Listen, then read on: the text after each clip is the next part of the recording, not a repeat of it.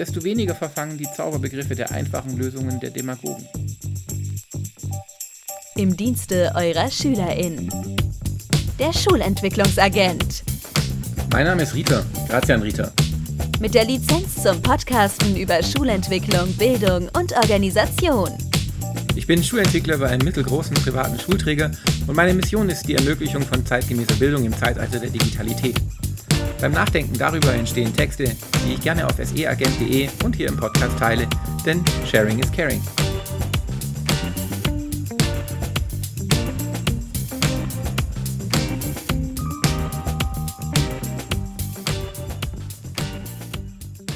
Herzlich willkommen, liebe Hörerinnen, beim Schulentwicklungsagent Folge 003.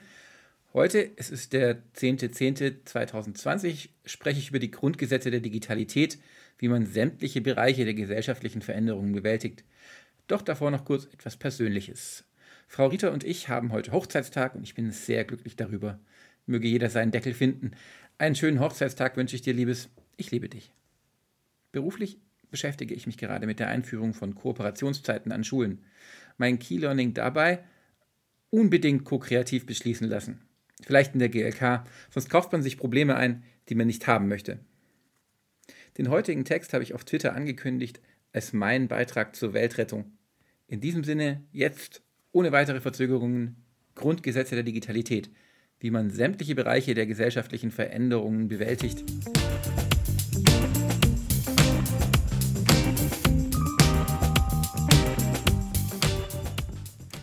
Die gesellschaftlichen Herausforderungen in der VUCA-Bani-Welt stellen uns vor multiple Herausforderungen. Ich glaube, dass wir diese nur bewältigen werden können, wenn wir uns selbst eine Sprache geben, die die üblichen Untiefen vermeidet. In sämtlichen Debatten wie Klimakatastrophe, Pandemie, Bildung oder Mobilitätswende sind es nicht nur die tatsächlich manchmal schwierigen Zusammenhänge, sondern auch begriffliche Verwirrungen und Zauberbegriffe, die uns das Lösen von Problemen erschweren. Von der Nebelkerze E-Fuels über die Verwirrungen von Digitalisierung und wissenschaftsfeindliche Meinungsbegriffe hin zu tödlicher Immunität durch Anstrengung reichen die Beispiele. Anhand des magischen Begriffs künstliche Intelligenz und der Regeln von Emily Tucker versuche ich einen Vorschlag für eine solche Sprache zu entwickeln. Katrin Passig analysiert und zerlegt kunstvoll die Verwendung des Begriffs künstliche Intelligenz in ihrem Vortrag Die Vergangenheit der Zukunft 70 Jahre künstliche Intelligenz. Sie beendet ihn mit Handlungsempfehlungen von Emily Tucker, an deren Institut die Begriffe AI, Artificial Intelligence und Machine Learning nicht mehr verwendet werden. Diese Handlungsempfehlungen lauten: So genau wie möglich sagen, was passiert.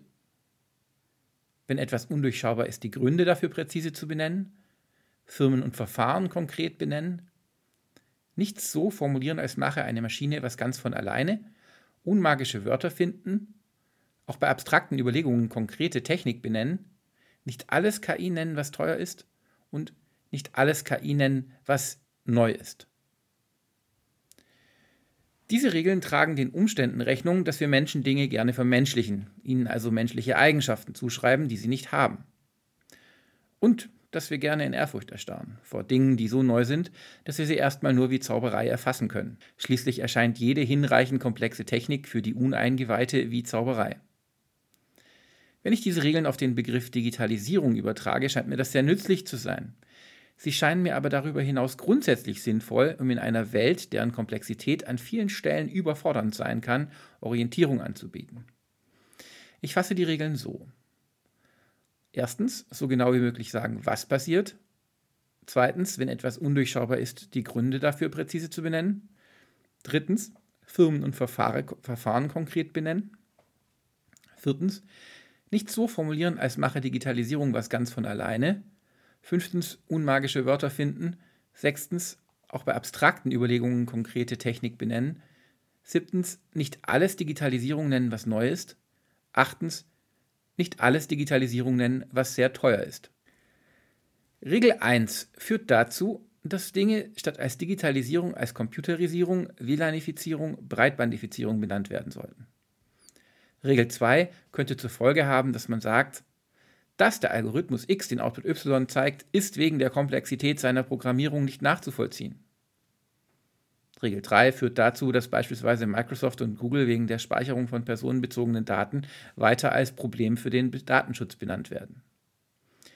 Regel 4 verhindert, dass Entitäten, die nicht handlungsfähig sind, die Verantwortung für Missstände zugeschrieben wird, sodass die eigentlichen Träger der Verantwortung entlastet werden und damit Stillstand perpetuiert.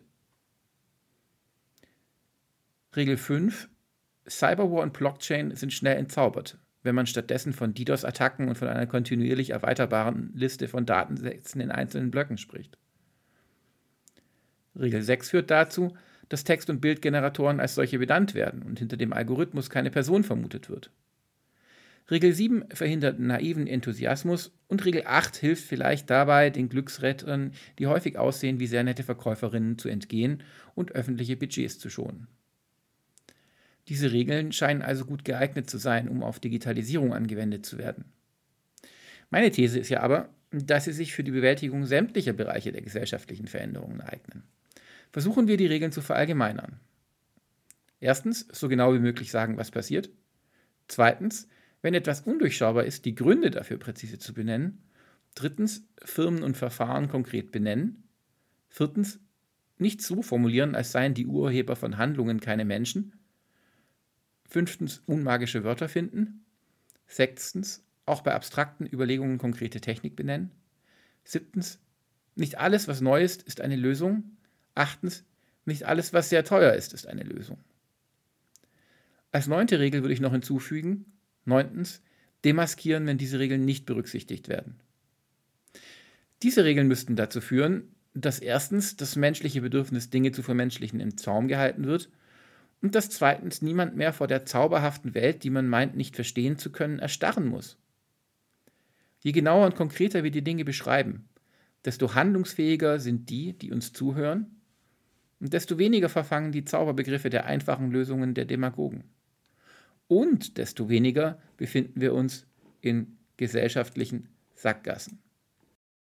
Das war's für heute. Vielen Dank fürs Zuhören. Ich trinke jetzt erstmal eine Latte Macchiato, gerührt und nicht geschüttelt.